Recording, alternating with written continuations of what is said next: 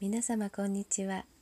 今日も柴田久美子のポッドキャスト優しく優しく優しくをお届けいたします。皆様の日々に優しさをお届けいたします。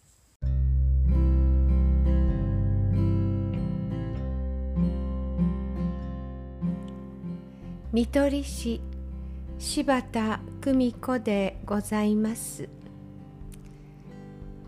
12月20日。私どもは日本見取り師会映画祭りを実施いたしました。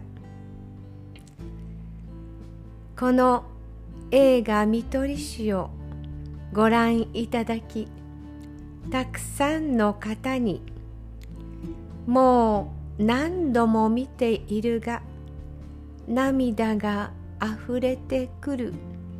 との感想をいただきました。気づかない涙に気づいていただき心の中にある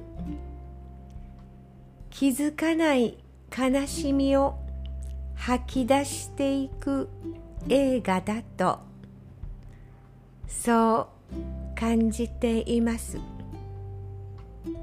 優しく。優しく。優しく。どうぞ皆様明るい時間をお過ごしくださいませ。お聞きいただきありがとうございました。柴田久美子のポッドキャストぜひ次回もお楽しみに。